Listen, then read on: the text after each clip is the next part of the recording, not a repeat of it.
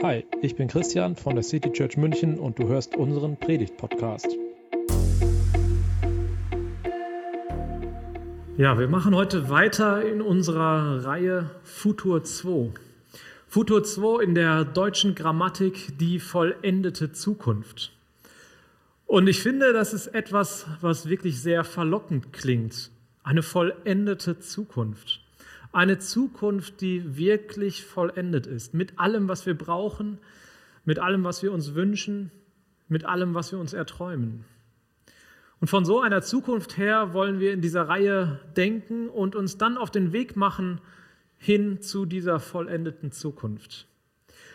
Und ich möchte heute mit euch das Thema Konsum mit zwei Schlaglichtern beleuchten. Einmal von unserer globalen Verantwortung her und einmal von dem, was der Konsum auch mit uns selber macht. Und dazu ein Bibelvers. Er wird jede Träne abwischen von ihren Augen. Es wird keinen Tod und keine Trauer mehr geben, kein Klagegeschrei und keinen Schmerz. Denn was früher war, ist vergangen. Das sind Worte, die ganz am Ende der Bibel stehen, in Offenbarung 21. Und mit diesen Worten habe ich letztes Mal im letzten Gottesdienst die Predigt beendet und dieses Mal fange ich damit an. Denn das sind Worte, die so eine vollendete Zukunft beschreiben, oder? Aber das ist tatsächlich nicht die Welt, in der wir heute leben. Also springen wir nochmal von dieser vollendeten Zukunft in die ganz und gar unvollendete Gegenwart. Es gibt Tränen. Es gibt Tod und Trauer, Klagegeschrei und Schmerz. Es gibt Menschen auf der einen Seite, denen es extrem gut geht, und es gibt Menschen, die kaum wissen, wie sie überhaupt überleben sollen. Es gibt zum Himmel schreiende Ungerechtigkeit. Und jetzt stellt sich mir die Frage, was können wir tun, damit schon heute etwas von dieser vollendeten Zukunft sichtbar wird? Auch die Frage, welchen Anteil haben wir denn an dem Leid und an der Ungerechtigkeit und wie können wir zu einem Ende dieser Ungerechtigkeit beitragen? Es gibt einen Faktor, an dem die Ungerechtigkeit ganz besonders sichtbar wird. Und das ist, dass unser Überkonsum einer der größten Armutsfaktoren der Welt ist. Das, was wir hier zu viel verbrauchen, und konsumieren, das fehlt woanders auf der Welt. Dass unsere Konsumgier befriedigt wird, das führt dazu, dass anderswo Menschen hungern. Wir leben hier in einer Gesellschaft, in einer Kultur, die immer auf Wachstum ausgelegt ist. Mal ein paar Zahlen dazu, die diesen Irrsinn des Konsums, unseres Konsums, auch meines Konsums verdeutlichen. Ich habe die Zahlen von Planet Wissen, sind ungefähr zwei, drei Jahre alt. Im Durchschnitt stehen in jedem deutschen Haushalt 37 Unterhaltungselektrogeräte. Rein rechnerisch stehen jedem Menschen 1,7 Hektar Land zu. Das sind 1700 Quadratmeter. In Deutschland allerdings nutzen wir zur Deckung unseres eigenen Lebensstils 5,1 Hektar, also das Dreifache. Allerdings ist die Erde nicht unendlich groß, also müssen irgendwo anders Menschen einige, einige tausend Quadratmeter fehlen. Unser täglicher Rohstoffbedarf pro Kopf liegt bei 200 Kilogramm. Und es gibt einen Tag, den Earth Overshoot Day, also der Tag, an dem der Ressourcenverbrauch für, oder das Ressourcenbudget eigentlich für das ganze Jahr aufgebraucht ist. Der war 2019 am, 19, am 29. Juli. Und sorry, ich muss Corona doch kurz erwähnen. In 2020, also dem Jahr, was von Corona so geprägt war, da hat sich dieser Tag das erste Mal tatsächlich um ein paar Wochen nach hinten verschoben. Da war dieser Earth Overshoot Day erst am 22. August. Also selbst in einem Krisenjahr wie 2020 haben wir mehr als drei Monate auf Pump gelebt. Dass die Reichen von der Armut der Armen profitieren, das ist allerdings auch kein neues Phänomen. Während man aber früher mit diesem Leid meistens viel direkter konfrontiert war, man musste das direkt mit ansehen, es ist einem direkt bewusst geworden, ist es heute in der Globalisierung ziemlich einfach, das auszublenden. Es kommen natürlich immer wieder Nachrichten, aber es kommt uns selten so nah, dass wir wirklich unser Verhalten ändern würden. Wir haben die Ausbeutung und Armut in einen anderen Teil der Welt verlegt. Aber auch die Bibel kannte schon, dass Reiche auf Kosten der Armen gelebt haben. Dazu ein paar Worte des Propheten Amos. Hört her, die ihr auf den, dem Armen herumtrampelt. Die Bedürftigen im Land, die wollt ihr ruinieren. Ihr sagt, wann ist der Neumondtag vorbei? Dann können wir wieder, die, wieder Getreide verkaufen.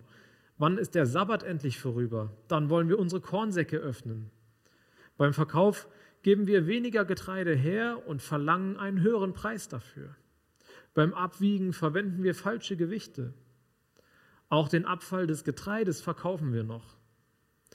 Für Geld kauft ihr den Hilflosen als Arbeitskraft und den Armen zum Preis von einem Paar Schuhe. Den Armen zu einem, zum Preis von einem Paar Schuhe. Mal eine kleine Frage an euch. Was hat euer letztes Paar Schuhe gekostet? Also bei meinem letzten Paar, die ich gerade anhabe, da waren es ungefähr 90 bis 100 Euro. Es gibt eine Organisation, die ist getrieben von christlichen Werten und die setzt sich gegen Sklaverei weltweit ein. Und sie heißt International Justice Mission. Und ich habe in einem Vortrag dieser Organisation mal eine erschreckende Zahl gehört. Heutzutage kostet ein Sklave im Durchschnitt etwa 90 Dollar. Mal zum Vergleich, vor dem Bürgerkrieg der USA kostete ein männlicher, gesunder 18-jähriger Sklave zwischen 10.000 und 12.000 Dollar. Das wären heute etwa 45.000 Dollar. Heute kostet ein Sklave 90 Dollar. Also tatsächlich der Preis eines Paars Schuhe. Und könnt ihr euch vorstellen, wie mit Menschen umgegangen wird, die ihren Besitzer, ihren Besitzer nur 90 Dollar kosten? Da lassen skrupellose Sklaventreiber diese Menschen eher verrecken, als ihnen eine medizinische Behandlung zukommen zu lassen. Aber auch neben den Sklaven arbeiten unzählig viele Menschen unter prekären Bedingungen und zu Löhnen, von denen sie eigentlich nicht leben können. Eine Näherin in Bangladesch verdient 61 Euro im Monat. Das ist das Mindestgehalt und das hat sich in den letzten paar Jahren schon verdoppelt. Aber auch das reicht heute in Bangladesch eigentlich nicht aus. Also mein Paar Schuhe, ihr erinnert euch, circa 100 Euro und davon gingen in der Produktion oder gehen in der Produktion etwa 40 Cent an die Näherin. Ich weiß nicht, wie bewusst euch diese Zahlen, diese Fakten waren. Ich möchte damit auch nicht unbedingt ein schlechtes Gewissen machen, aber ich glaube schon, dass, dass es uns hilft, anzufangen, unseren Konsum zu überdenken, wenn wir wissen, was unser Konsum auf der anderen Seite der Welt kostet. Aber mal zu der anderen Frage. Wie ist das eigentlich mit uns selber? Was macht Konsum mit uns? Und noch stärker die Frage, warum konsumieren wir eigentlich? Denn ich glaube, auch das hat das Potenzial, unser Konsumverhalten gesünder zu machen. Also, warum konsumieren wir eigentlich? Das erste sind unsere Grundbedürfnisse. Ich meine, das ist ja klar. Also eine Sache beim Konsum ist, dass wir damit natürlich unsere wirklichen Bedürfnisse decken. Nahrung, Schutz, ein Dach über dem Kopf, Gesundheit, vielleicht noch Mobilität. Aber das sind Grundbedürfnisse, die man schon auf einem relativ geringen Konsumniveau befriedigen kann. Aber dabei bleibt es ja längst nicht. Und deshalb mal die Frage an euch, was löst das in euch aus, wenn ihr euch etwas Neues kauft? Warum kauft ihr euch eigentlich irgendwelche Sachen? Und ich gebe euch mal eine Minute ungefähr, um darüber nachzudenken. Wenn du dir auch etwas Zeit nehmen willst, um über die Frage nachzudenken, dann kannst du jetzt einfach den Podcast pausieren. Ansonsten geht es nach einigen Sekunden weiter.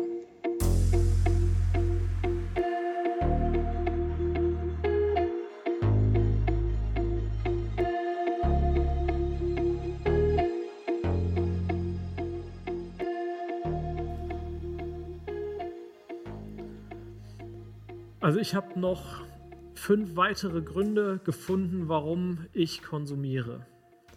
Nicht jetzt in dieser einen Minute, sondern natürlich in der Vorbereitung für heute.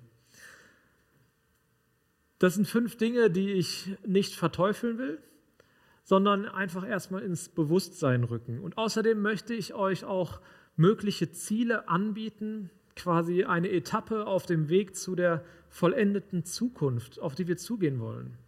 Und ich möchte ein paar Gedanken anstoßen, mit denen wir vielleicht diesem Ziel näher kommen können.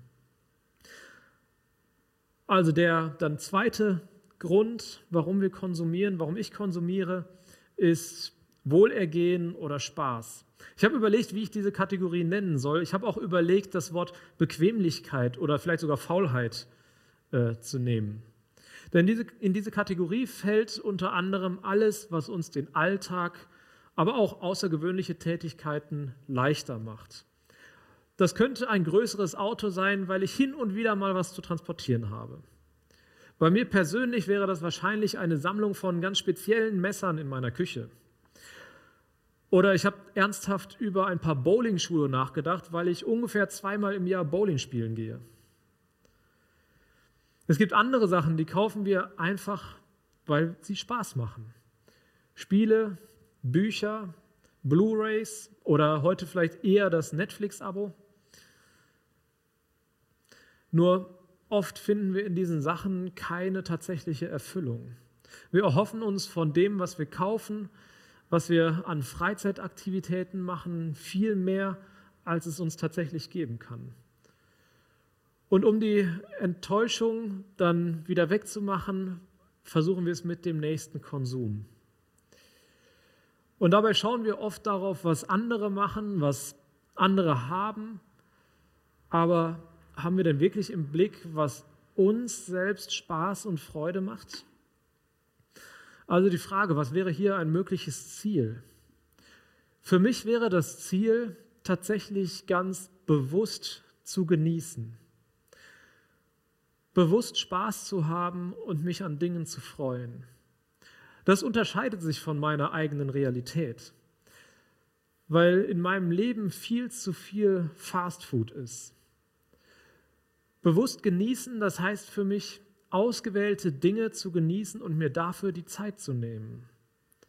In der Realität läuft bei mir viel zu viel Trash im Fernsehen. Und das dann oft nebenher, anstatt mich an einem Abend wirklich gemütlich mit meiner Frau auf die Couch zu legen und gemeinsam einen Film zu gucken. In der Realität kaufe ich mir etwas und entdecke sofort danach etwas anderes, was ich auch noch unbedingt haben will, anstatt mich erstmal an dem Neuen zu freuen. Was sagt die Bibel dazu? Im ersten Timotheusbrief, da heißt es, Gott gibt uns alles in reichem Maß und wir dürfen es genießen. Dieser Vers steht allerdings nicht alleine da, sondern er steht im Zusammenhang mit einer Warnung vor Überheblichkeit und Maßlosigkeit.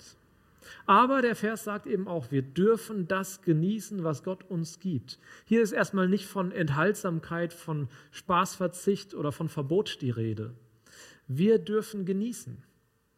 Wir dürfen Sachen haben, einfach weil sie uns Spaß machen. Es gibt ein Buch der Bibel, das ist extrem philosophisch, das Buch Prediger. Und darin heißt es, genieße das Leben mit einer Frau, die du liebst. So verbringe alle Tage deines vergänglichen Lebens, die Gott dir unter der Sonne schenkt, alle Tage, die nur ein Windhauch sind. Ja, das ist dein Anteil am Leben und an deiner Arbeit, mit der du dich unter der Sonne abmühst. Also alle Frauen dürfen diesen Tag natürlich auch mit einem Mann, den sie lieben, verbringen.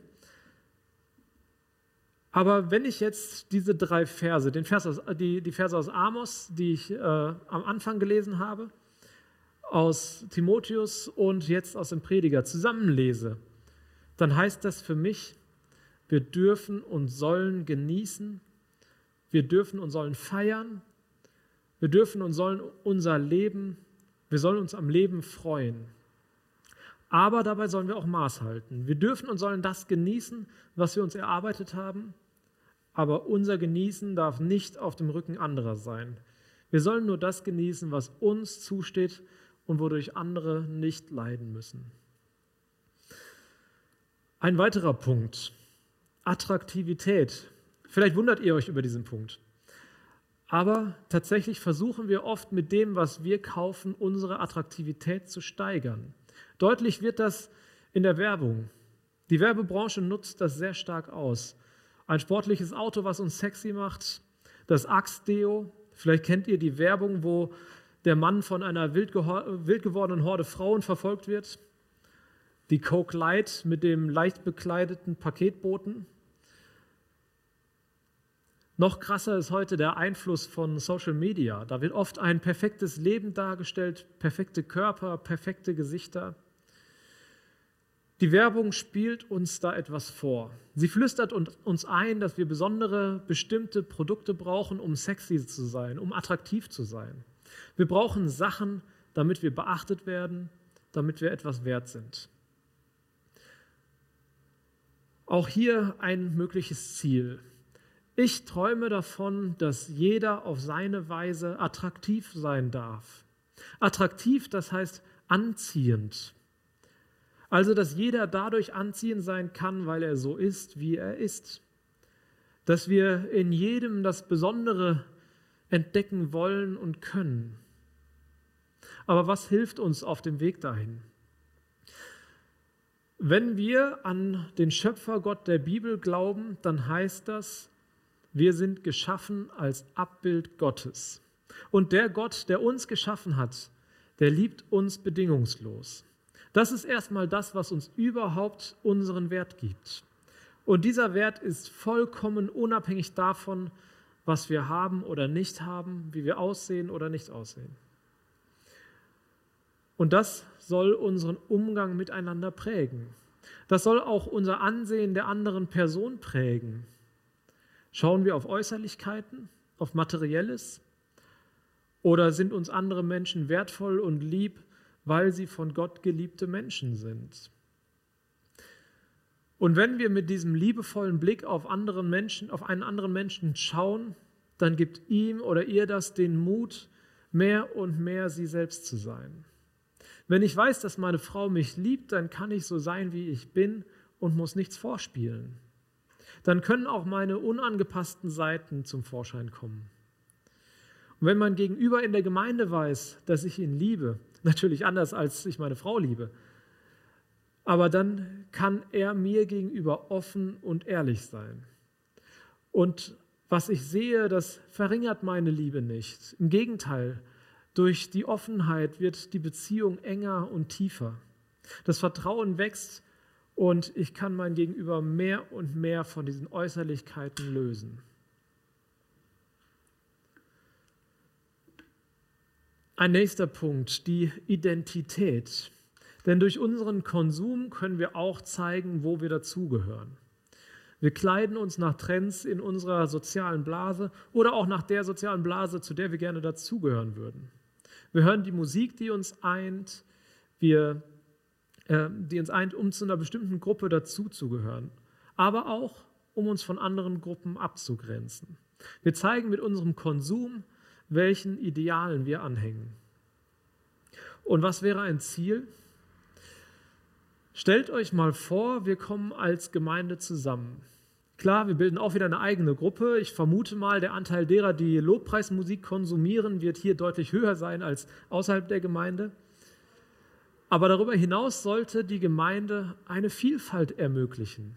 Und in dieser Gemeinde als Christen soll der Raum da sein, in dem Menschen aus allen möglichen Gruppen zusammenkommen.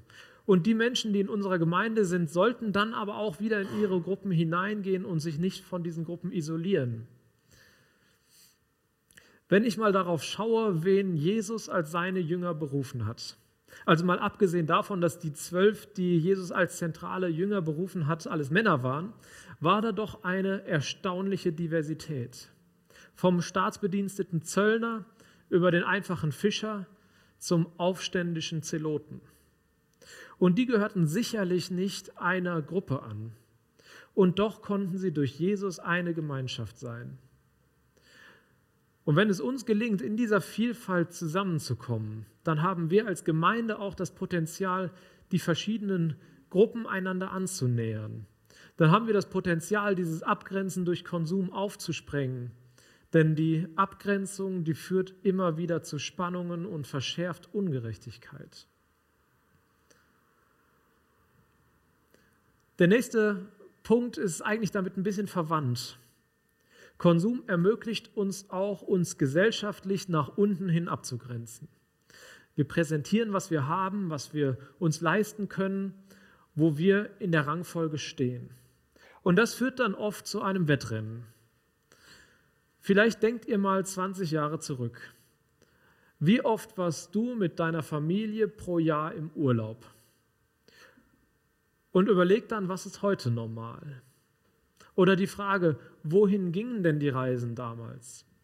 Also zu meiner Schulzeit war das total außergewöhnlich, wenn jemand irgendwo weit weg in Urlaub geflogen ist. Klar, einige nach Spanien, nach Italien, aber so richtig weit weg war ungewöhnlich. Mir wird dieses Wettrennen auch immer besonders deutlich, wenn ich darauf gucke, wie sich Kindergeburtstage entwickelt haben. Als ich ein Kind war, da war das Normale, dass man bei jemandem eingeladen war, dort irgendetwas gespielt hat, gebastelt hat, vielleicht Schokokuss-Wettessen gespielt hat und dann irgendwann wieder abgeholt wurde. Die absolute Ausnahme war, dass ich mal auf einem Kindergeburtstag eingeladen war, wo wir zu McDonald's gegangen sind und danach dann eben auf den Spielplatz. Heute müssen Geburtstage gefühlt immer extravaganter und damit auch immer teurer sein, um seinem Kind auch wirklich genug zu bieten. Das ist ein krasser Wettlauf. Machen wir in diesem Kreislauf, in diesem Wettlauf mit? Müssen wir auch immer mehr beweisen, wie erfolgreich wir sind, wie viel wir zu bieten haben, dass wir auch ganz oben mitspielen können? Auch hier wieder ein mögliches Ziel. Das Ziel wäre doch, dass wir Menschen so selbstbewusst sind, dass wir es nicht mehr nötig haben, uns darzustellen. Dass es gar nicht mehr äh, das Ziel ist, sich nach unten hin abzugrenzen. Auch weil ein Oben und Unten zum einen gar nicht mehr so in diesem Ausmaß vorhanden ist, aber zum anderen, weil es auch einfach nicht mehr wichtig ist. Es gibt auch hier eine Geschichte unter den Jüngern Jesu. Da waren zwei von ihnen, die gerne weiter oben in der Rangfolge stehen wollten. Sie wollten eine Sonderposition. Und Jesus macht ihnen dann deutlich, wie es bei ihm laufen soll. Er hat gesagt, wer groß sein will, der soll den anderen dienen.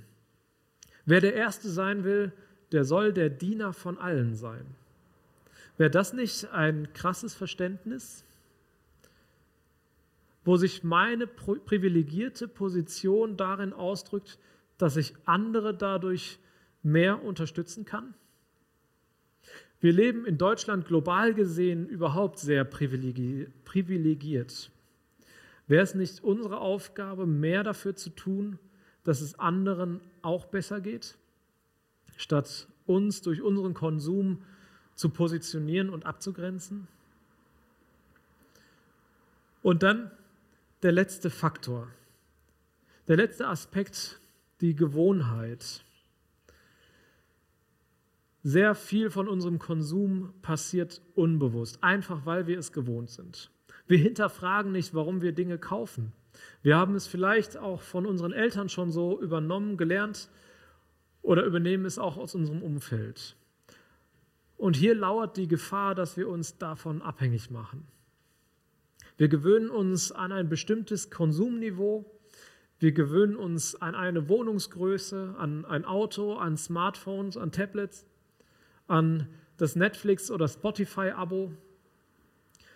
Und ein Schritt zurück fällt extrem schwer. Der Gedanke an Veränderung, an Reduktion ist für uns oft abschreckend und anstrengend. Aber wovon machen wir uns da eigentlich abhängig? Wir hängen an so vielem und so vieles wird uns wichtig, dass wirklich, wirklich Wichtiges oft weiter nach hinten verdrängt wird. Als meine Frau Elisa vor etwa vier Jahren für ein halbes Jahr, ja fünf Jahre schon her, für ein halbes Jahr im Praktikum in Tokio war, ist sie mit zwei Koffern nach Japan geflogen. Und sie hat dort in einer etwa 20 Quadratmeter Wohnung gewohnt. Und zurück kam sie ebenfalls mit diesen zwei Koffern. Und das, was sie dabei hatte, das reichte aus. Sie hatten nichts Materielles vermisst. Und als sie dann zurückkam, war alles wieder so wie gewohnt. Die ganze Bude voll mit Zeug und ja, wäre das nicht die Chance gewesen? Wäre das nicht die Chance gewesen zu reduzieren? Das Statistische Bundesamt sagt, vor ungefähr 100 Jahren kam ein durchschnittlicher Haushalt in Deutschland mit 180 Gegenständen aus. Und heute sind es rund 10.000 Dinge, die wir in unseren vier Wänden horten. Das wäre schon ein Traum, mal von vorne anfangen zu können. Gewohnheiten und Angesammeltes über Bord zu werfen und neu zu starten. Und dann nur wirklich mit dem leben, was wir brauchen und was uns wirklich Freude macht. Und das ohne einen neidischen Blick auf die anderen, ohne Überflüssiges, an das wir uns gewöhnt haben, ohne Vergleiche, wer besser ausgestattet ist. Ich habe ein bisschen das Gefühl, sorry nochmal Corona, ich habe ein bisschen das Gefühl, dass uns diese Zeit schon den Konsum etwas verändert hat. Ich glaube auch in eine positive Richtung. Ich bin gespannt, wie es sein wird, wenn, wenn der Lockdown aufgehoben wird, ob wir dann den Konsum nachholen oder ob wir es schaffen, das auch weiter auf einem anderen Niveau zu lassen. Ich bin überzeugt, es wird eine Zeit kommen, es wird die Zeit kommen, in der dieses Futur 2 Wahrheit ist, in der die Zukunft vollendet ist. In Offenbarung 21 nochmal, da heißt es, dann sah ich einen neuen Himmel und eine neue Erde. Denn der erste Himmel und die erste Erde sind vergangen. Ein Neustart, ein Neustart ja, in dieser vollendeten Zukunft. Aber ich will so lange nicht warten.